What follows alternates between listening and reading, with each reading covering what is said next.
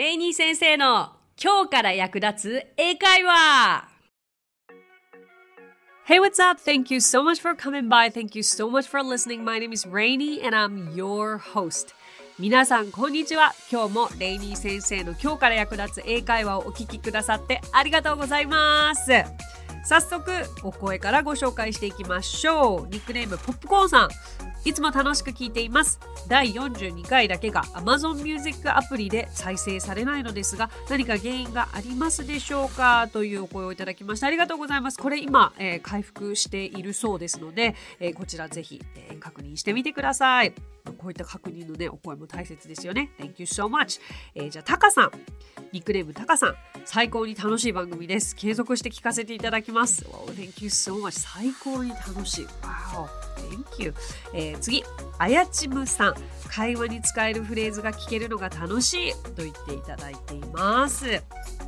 そうもうなんて言ったって今日から役立つ英会話ですからね役立たないとね役立たないものはご紹介しないですし私が信じているものだけをお伝えしているっていう部分でだからもう会話に使えるし自身の中で納得したものだけをお伝えしているから、まあ、楽しいエピソードとともにお届けできていたら嬉しいなと思います。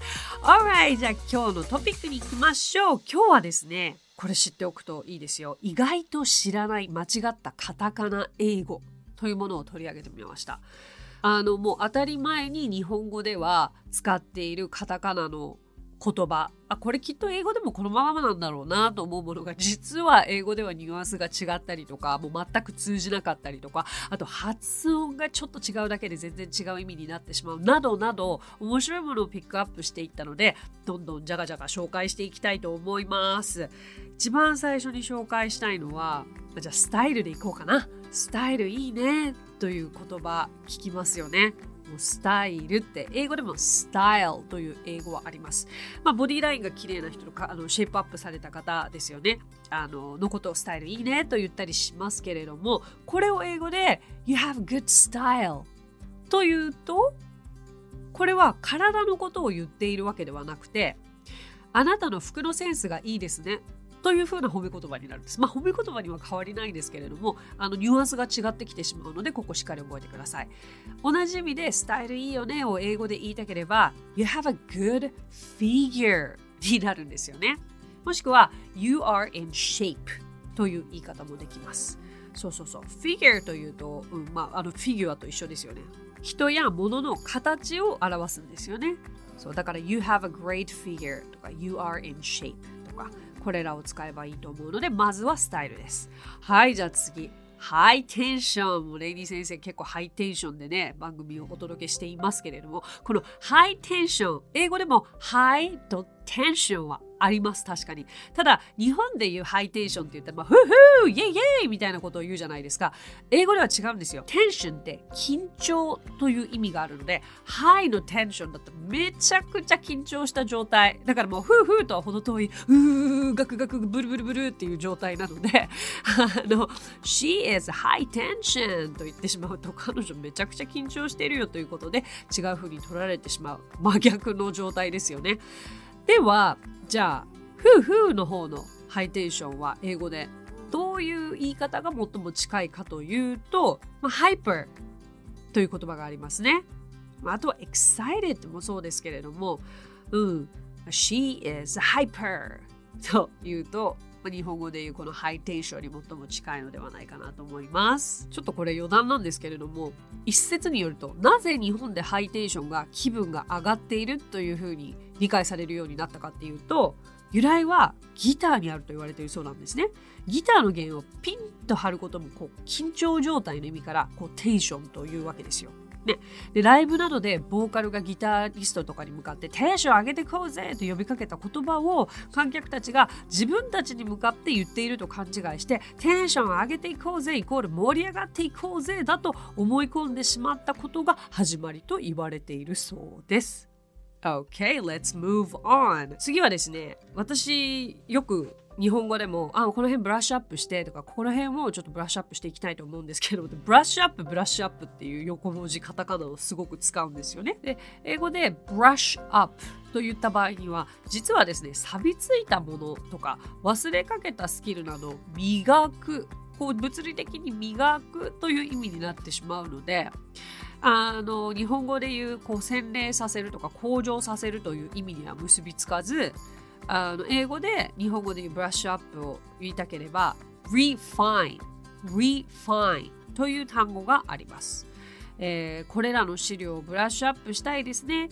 We need to refine these materials のように使えます。そうそう。なんか、OK, let's brush up this material とか言っちゃいそうですけれどもね。そしたらなんかもう髪を磨いちゃうわけですよ。磨けないっつうのね。はい。じゃあ次。次は オープンカーって皆さんこれ和製英語ってご存知でしたか？海外旅行に行ってもうね気分も上がっていたらオープンカーレンタルしたいじゃないですかレンタカーでオープンカー please って言ったらえドアが開いたままの車みたいな捉え方になっちゃうので気をつけてくださいオープンカーは英語で comfortable. あちょっと発音難しいですね。convertible.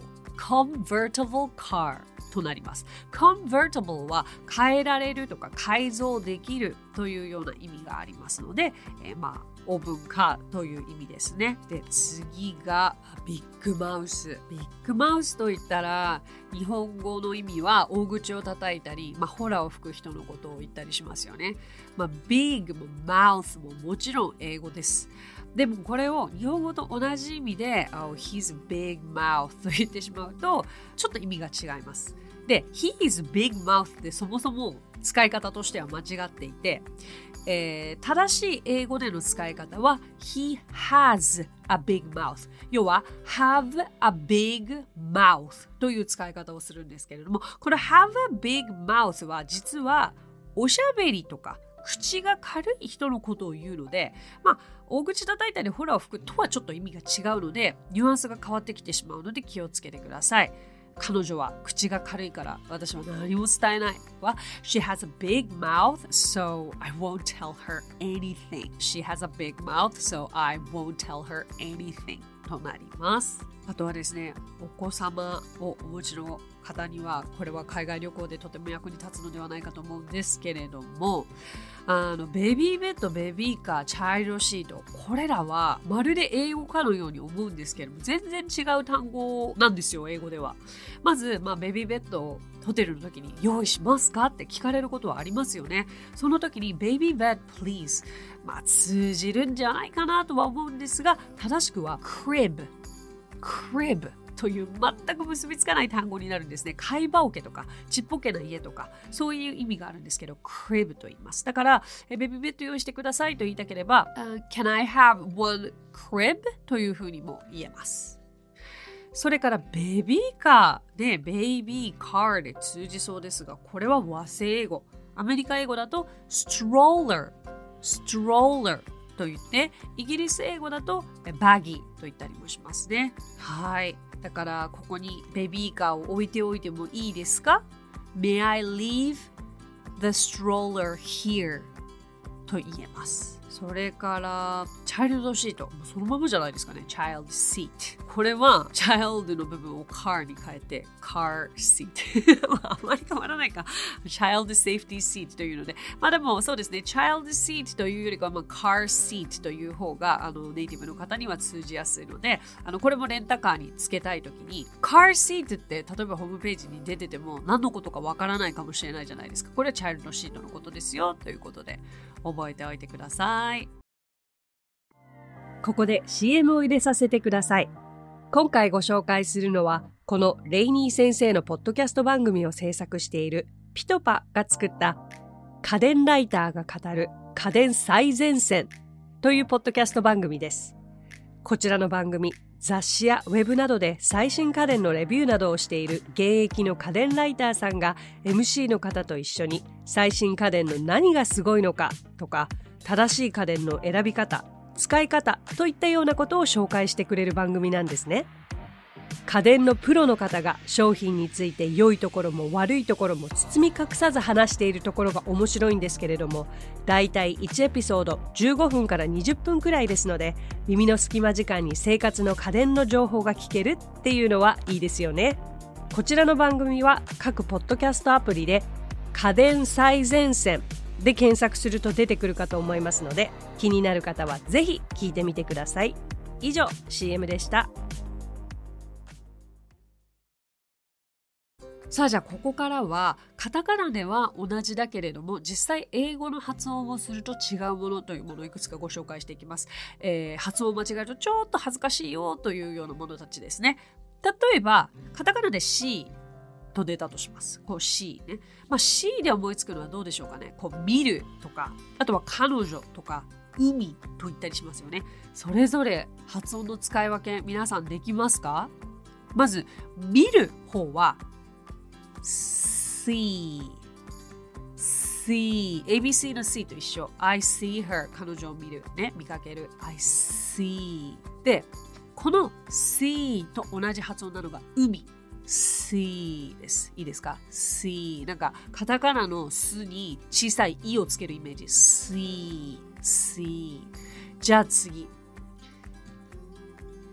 彼女は、し、いいですか？し、静かにのし、し、し、し、see と she、see と she。はい、海は ?see。見るは ?see。彼女は ?she ですよ。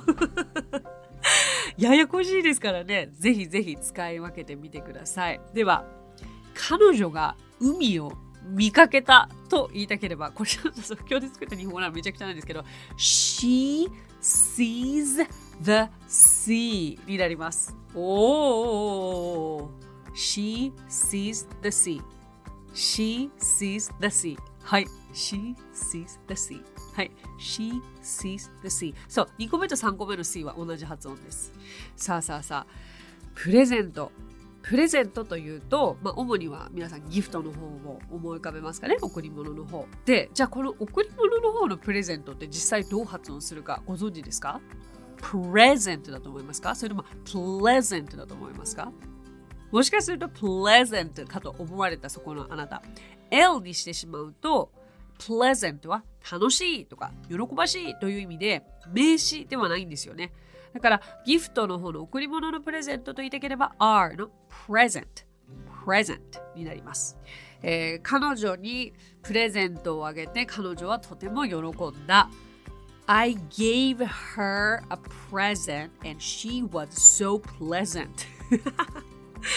L と R の発音の違いはしっかりと押さえておきたいところですよね。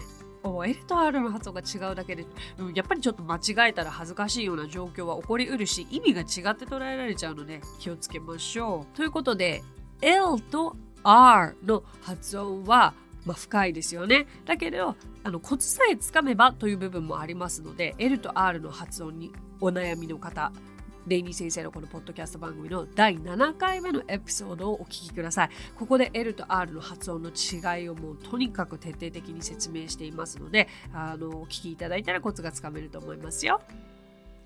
で、やっぱり L と R が多いんですよ。で、気をつけなきゃいけないのがフリーですよね。フリーというと、まあ、自由なわけですけれども、あの、自由という方のフリーは R か L どちらかわかりますか ?free or flee.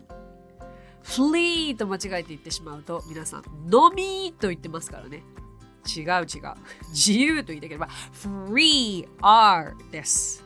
意外と掘り下げてみるとこんなに違ったんだっていうのが分かるだけでも大きいですよね。それからまあもうやっぱり L と R になるんですけれどもプレイプレイをプレイする、まあ、遊ぶという意味ですよね。でそちらのプレイはプレイかプレイかどちらか分かりますか？まあでもこれはよく見かけるから L ってお分かりの方も多いと思います。確かに play です。play が遊ぶです。じゃあ pray という単語も英語には存在します。これは祈るという意味なんですよね。だけど L と R がやっぱりこんがらがっちゃう時があるんですよ。とっさに喋ろうとした時に子供と遊びたくて Let's pray と言ってしまうと一緒に祈ろうと言っていて、何よだみたいになるので、ここは気をつけたいところです。いいですか？遊ぶは play。祈るは pray。言ってみましょうか。はい、play。はい。pray。はい。very, very good. あとは、フライの発音ですね。フライ。まあ、フライというと、どうだろうな。飛ぶ？とか、揚げ物ですよね。そうで飛ぶと揚げ物揚げるの方は両方とも L と R で発音が違うんですよこれをまたややこしいから間違えるととんでもないことになっちゃって飛ぶは fly の L で揚げるは fry R なんですけれどもこの飛ぶの方の fly にはもう一つハエという意味もあるんですね。だからまあ、フライドポテトのことを英語で French fries と言ったりするんですけれども、間違えて French flies と言っちゃうと、フランスのハエという意味になるので なんだかちょっとあの贅沢なハエですけれども、あのフランスのハエじゃないですよ。French fries ですからね、ここも、うん、飛ぶとハエが同じだって覚えると分かりやすいのかな ?fly, fly, fly はい。揚げる方 fry fry fry はいで覚えましょうじゃあ次最後ですね次はブラシこうねブラシというと髪を解くブラシもそうだし、えー、髪を解くブラシもこう動詞でこう磨くっていう方もブラシブラシという R の発音なんですよね。だけれど、えーと私もちょっと最初こんがらがってたのが、こう頬紅あるじゃないですか、頬紅。で、頬紅も塗るのはこう筆でブラシだから、こうブラッシュブラッシュだと思ってたんですよ、こんばだけど、よく考えると、こうほっぺを磨くって言ってて違うなと思っていて、実は、こう頬紅のことは、it'll の blush と使うんですね。blush。で他にもこの blush には赤面するという意味がありますのでこの brush と blush 両方とも違う意味があるということも頭に入れてください。さあ、じゃあ今日はこの辺ですね。意外と知らない間違ったカタカナ英語をお届けしていきましたが、いかがでしたでしょうか？間違って覚えてたみたいなのがあって、今日気づきがあったら嬉しいなと思いますが、早速実践してみてください。それから L と R の発音の違いなんかは、もうとにかく口が慣れるまでいっぱい練習してほしいので、私と一緒に練習をしてくださいね。Alright, so that's it. Thank you so much for coming by. Thank you so much for listening. My name is Rainy and I will see you next Friday. 皆さん今日もレイニー先生の今日から役立つ英会話をお聞きくださってありがとうございます。皆様とはまた来週の金曜日にお会いしましょう。So till then, bye!